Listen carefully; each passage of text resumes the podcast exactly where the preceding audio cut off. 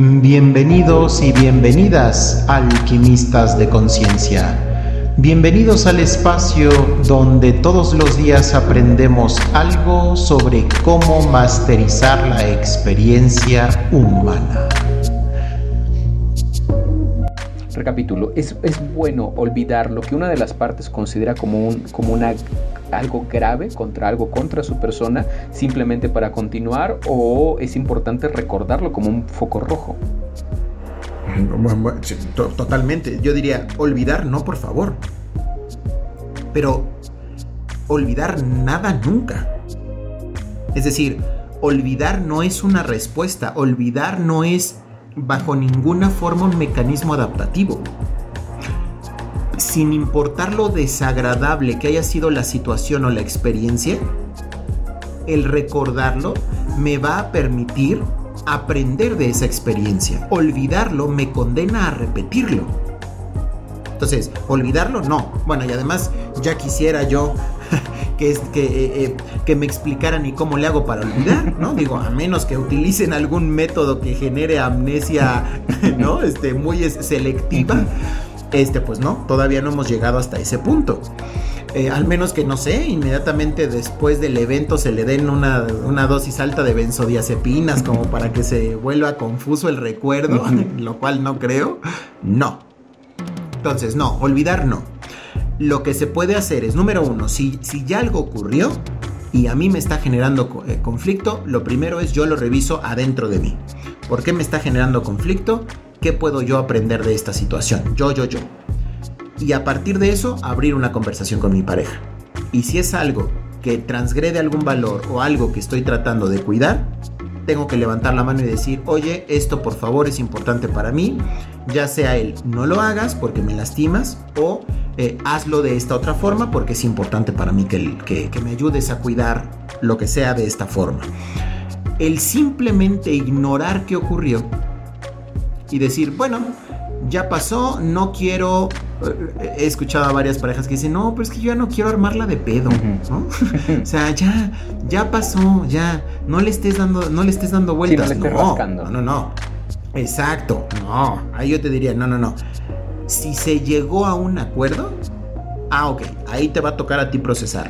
Si no se ha llegado a un acuerdo, hasta que no se llegue a un acuerdo, por favor no sueltes el tema. Porque tú eres responsable de la importancia que le das a tus valores dentro de la relación. Y si tú sueltas el tema, bueno, pues no puedes esperar que tu pareja le dé prioridad si ni tú misma le diste prioridad o mismo le diste prioridad. Claro. ¿no? Hay, personas que huyen de esta plática y huyen de esta responsabilidad. Hay veces que pasa o se suele dar en uno de los miembros de la pareja, no sé cuál sea el término, eh, una persona que evita quizá el conflicto o que evita su responsabilidad o que evita algo. Y, muchas veces ese se convierte en uno de los, de los tópicos, supongo, más comunes, ¿no? Es que él no reconoce que hizo esto. Sí, y, va de nuevo, ahí lo que diría es un... De entrada entender qué significa con reconoce. ¿No? ¿Por qué? Porque si el reconocer implica, es que yo quiero que él se sienta mal o que ella se sienta mal por lo, o sea, lo que yo quiero es que se sienta culpable. Si ese es el objetivo, yo te diría, híjole, el querer, el querer que tu pareja se sienta culpable, no sé cómo eso ayuda ni a tu pareja ni a la relación. Ese es un asunto ya más sobre ego, ¿no? Sobre control, sobre poder. Claro. Totalmente de acuerdo contigo, mi Charlie. Ese es un tema de ego. Ese es un tema del me hiciste sentir mal, así que ahora quiero que tú te sientas mal para que me compenses el que yo me haya sentido mal. O sea, en lugar de decir, a ver, ocurrió este evento y yo me sentí mal y ahora usemos ese evento para asegurarnos que en el futuro ninguno de los dos se sienta mal por causa de ese mismo, en lugar de llevarlo ahí, que eso sería una pareja que se ama y se cuida, el otro ah, no, como yo me sentí mal ahora, yo quiero que tú te sientas mal y quiero que me demuestres y listo. Aquí estás, aquí mencionaste algo interesante que tiene que ver con el poder. cuando la relación se vuelve una dinámica de poder, eh, es decir, siempre hay, siempre hay un juego de poder. En toda relación humana siempre hay un juego de poder. Pero cuando es declaradamente un territorio sobre el que se ejerce poder sobre la otra persona, sobre la que se busca controlar a la otra persona, híjole, ahí ya no estamos hablando de amor, ¿eh? ahí ya estamos hablando de otra cosa. Y el, cuando el afecto se vuelve la moneda de cambio, es decir, si haces lo que yo quiero, te recompenso con atención y afecto. Pero cuando no haces lo que yo quiero, cuando no te comportas como yo quiero, cuando no piensas o dices como yo quiero, entonces te castigo, ya sea desde la culpa o desde la indiferencia. Híjole, ya si estamos en ese terreno, lo que yo diría es corran por favor con un terapeuta, ya, el que quieran, del enfoque que sea, pero corran por favor, porque si siguen por ese camino, se van a lastimar mucho. Esa sería mi recomendación. Muy bien. Em, digo, tiene todo el sentido del mundo entender o, más bien, eh, déjame, déjame ordenar mis ideas, porque lo que quería eh, decir es me encantaría enmarcar, imprimir y enmarcar estas eh, palabras que dijiste. Eh, voy a parafrasear. Si eso que, que, me lastimó, que hizo el otro, o esa actitud que hizo el otro me lastimó, la utilizamos para crecer y que no me vuelva a doler ni a mí ni a él o a ella, entonces eso es amor. Y creo, que, creo que eso es una de, los, de las máximas eh, que llevamos en esta conversación. Sería algo que deberían de enseñarnos, supongo que a todos desde la primaria, cómo utilizamos este momento negativo que a alguno de los dos le está resonando eh, de manera un poco más fuerte para que ninguno de los dos tenga que volver a sufrirlo en el futuro. Eh, me lo quedo como una de las máximas de, de, esta, de esta charla. Em, cambiando, cambiando a, otra, a otra pregunta, en el sentido en el que, bueno, por alguna razón mm, el espacio terapéutico no funcionó, eh, se marcaron límites los cuales quizá no fueron respetados, etcétera, etcétera. Uno de los dos por alguna razón decide terminar la relación y bueno, pues se acabó.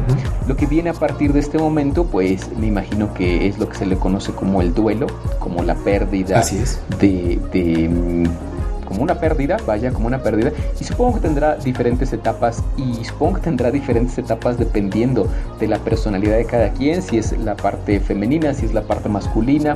El caso es que, bueno, en este ejemplo hipotético no se logró y viene un proceso en el cual hay que aceptar que las cosas ahora son como son. Este proceso, como decía yo anteriormente, no es tan Em, abrupto, eh, al menos aquí, Ciudad de México, quizá el resto del país, no lo sé, em, pero suele haber estos estiras y aflojes. ¿Qué pasa? Y aquí vamos a una, una, pregunta específica. ¿Qué pasa si una de las dos partes termina la relación, manda al otro muy lejos, pero después decide que a final de cuentas sí lo quería y le está pidiendo regresar cíclicamente? ¿Cómo verías tú eso? Mm, híjole. De entrada, concuerdo contigo, este, culturalmente eso es muy frecuente eh, y lo he visto eh, en Latinoamérica en general, eh, no solamente en México, lo he visto en Latinoamérica. desconozco, no tengo, no tengo el conocimiento, por ejemplo, cómo sea en Asia. Em, en Europa no, no es, no es así, no, no es tan frecuente este volvemos, terminamos, volvemos, terminamos, no es tan frecuente, em, al menos en los estudios que yo he revisado. Y em, en Estados Unidos, em, o sea, Estados Unidos, entiéndase, Estados Unidos, Canadá, por ahí, em, es frecuente, pero no tan frecuente como Latinoamérica en general.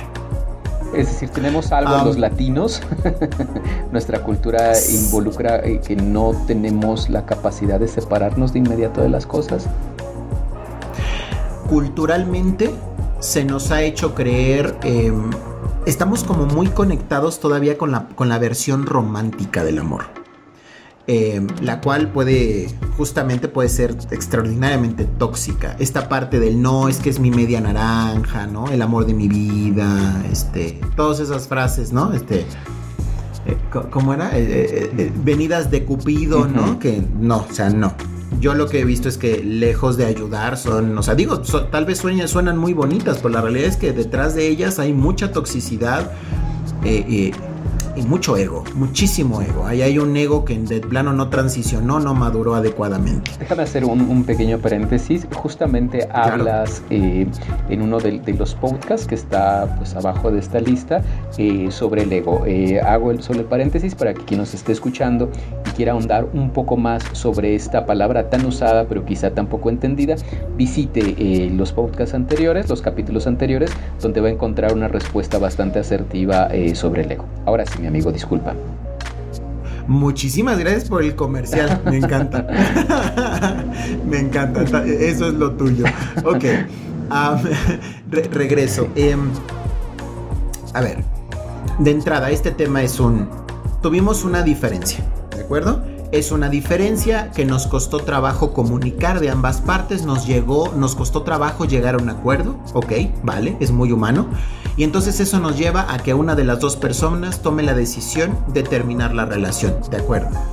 De pronto, eh, una vez terminada la relación, siguen habiendo conversaciones y en esas conversaciones pueden ser que las cosas se muevan, claro que sí y em, a lo mejor las dos personas con cabeza más fría, un poquito más distanciado, ya se dieron la oportunidad de extrañarse eh, y en ese momento reflexionaron las cosas desde un lugar diferente y entonces le dicen a la otra persona, oye, ¿sabes qué? La verdad es que sí te quiero en mi vida, eres importante para mí, quiero que intentemos nuevamente tener una relación. Hasta ahí me hace sentido como, como humanos que, que somos y que eh, a partir de nuestras experiencias podemos aprender este, y, que a veces la emoción nos, nos, digamos que matiza un poco nuestra experiencia. Entonces, cuando ya nos alejamos un poquito más de la emoción, podemos verlo diferente. Entonces, esa parte te sigo perfectamente, me parece madura, natural,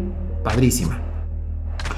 Si lo vuelven a intentar y vuelven a llegar al mismo punto, ya sea que se repite el problema de comunicación, ya sea que se repite el mismo problema del valor que se, se transgredió anteriormente, ya sea que lo que sea, si vuelven a caer en un punto en el que se vuelve a decidir terminar la relación, yo ahí pensaría dos cosas. Uno, si terminaron por la misma razón que la ocasión anterior, híjole, yo ahí diría, pues ¿qué no están viendo? Son incompatibles, ¿no? ¿Qué más esperan? Y no hay nada malo con ninguno de los dos. Simplemente no están, no tienen los mismos valores. Y ya. Y cada uno puede continuar con su vida. Sí les va a doler durante el duelo, mucho. Pero van a aprender y van a ser felices con alguien más. ¿No? Entonces, suéltense y suéltenlo. O suéltenla.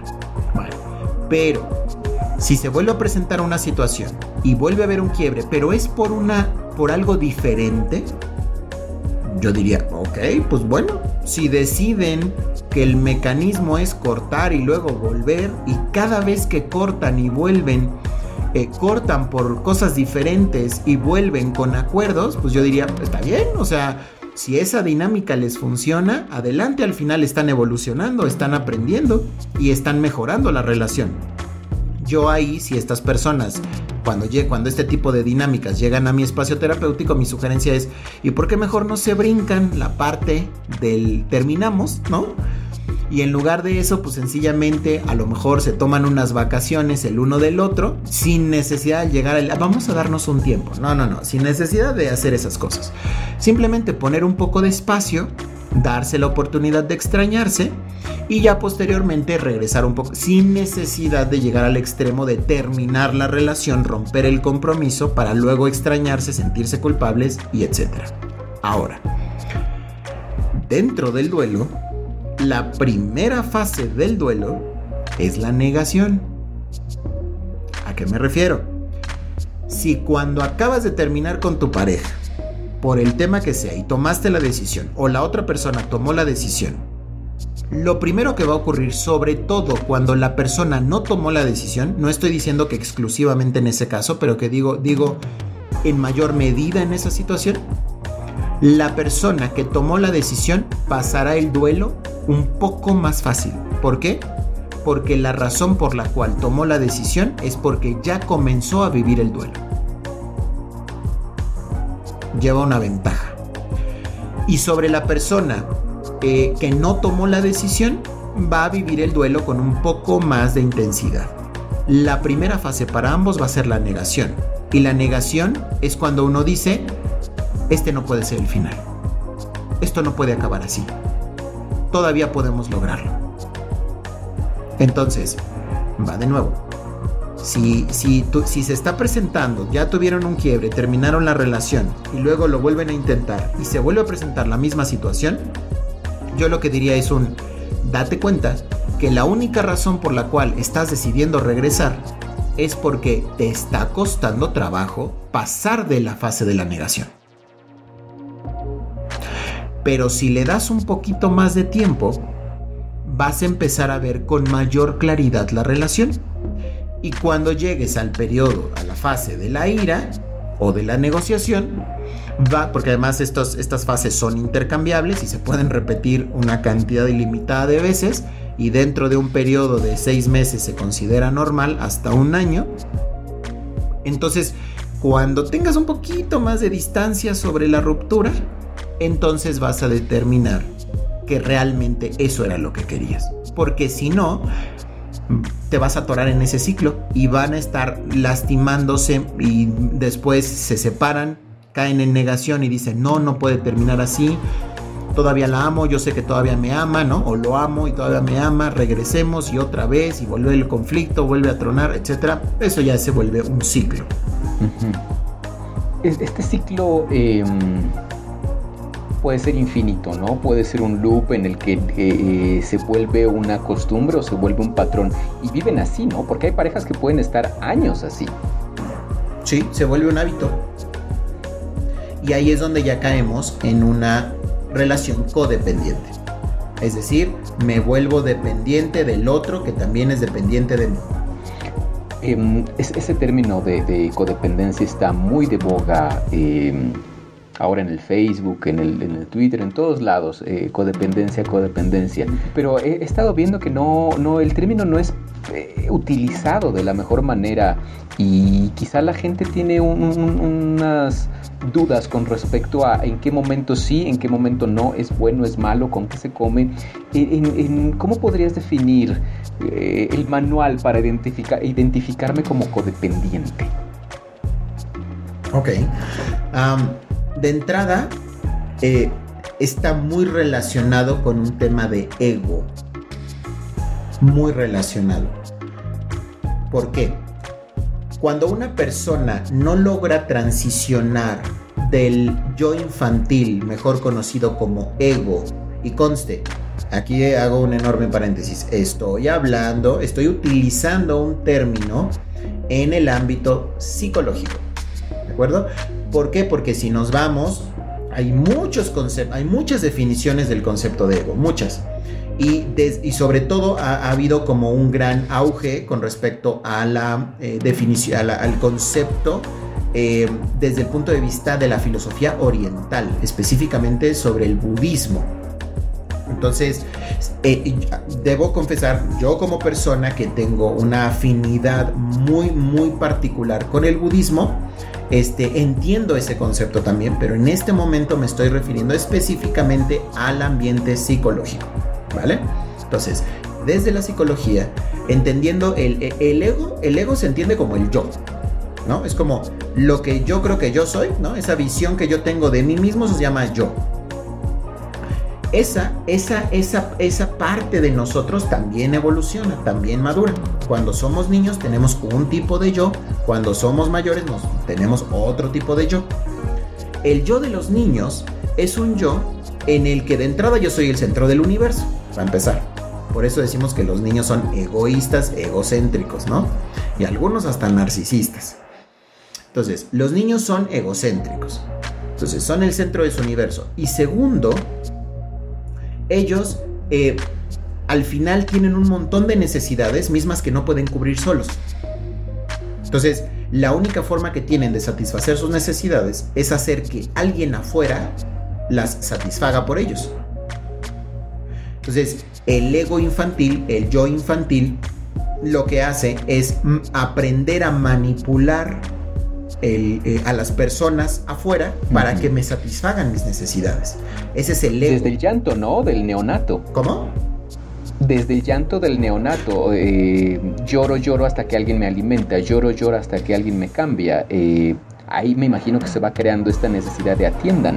Bueno, em, e, específicamente con el neonato, em, el neonato lo hace por... es una respuesta evolutiva, es una respuesta adaptativa. no hay todavía un procesamiento cognitivo que le permita el desarrollo del ego conforme va avanzando, el niño comienza a, se, identifica como algo separado del entorno. En el momento en el que el niño dice, ah, Chihuahua, yo no soy mi mamá, yo no soy mi papá, son entidades diferentes y yo soy una entidad distinta, en el momento en el que el niño se hace consciente de su individualidad, en ese momento comienza a crearse el yo. Ese yo infantil que se llama ego. Ese ego en la adolescencia transiciona. ¿Por qué? Porque en la adolescencia, pues yo lo que quiero es satisfacer necesidades, pero el mundo no puede satisfacerlas, ¿no? Como ya sabes, la seguridad, el amor, la plenitud, la serenidad, eso pues nadie me lo puede satisfacer, nadie, nada en el mundo exterior puede satisfacerlo. Entonces, cuando llegamos a la adultez, cuando transicionamos, llegamos al yo maduro. El yo maduro es aquel que nos dice, si quieres algo, pues vas a tener que trabajar por ello. y vas a tener que trabajar por ello desde ti, ¿no? Por ejemplo, quiero un carro. Pues está bien, vas a tener que trabajar para comprar ese carro. Y eso te va a llevar a ser disciplinado y cumplir con tu trabajo de tal a tal hora y hacerlo bien. Y si no sabes hacerlo bien, tendrás que aprender las habilidades necesarias para hacerlo bien para poder comprar este carro. Nadie más lo va a hacer por ti. Entonces, ese es el yo maduro. Entonces, cuando hablamos de personas codependientes, hablamos de personas que no transicionaron efectivamente. Se quedaron atorados con el ego infantil. Y entonces, ¿qué ocurre? No, no se visualizan sin su pareja. ¿Por qué? Porque para ellos su pareja es la única fuente de afecto o de seguridad. Y bueno, hasta aquí vamos a dejar esta parte de la conversación. Espero que la estés disfrutando mucho. Estate al pendiente de las, de las partes sucesivas en mi podcast. No olvides que puedes enviarme tus comentarios o tus dudas, ya sea a mi Instagram como transmutare.mx, a través de TikTok transmutare.mx o directamente a mi página www.rediscovering-medioyourself.net y no me resta sino agradecerte por tu atención. Recuerda que tu nivel de conciencia determina tu realidad. Hasta pronto.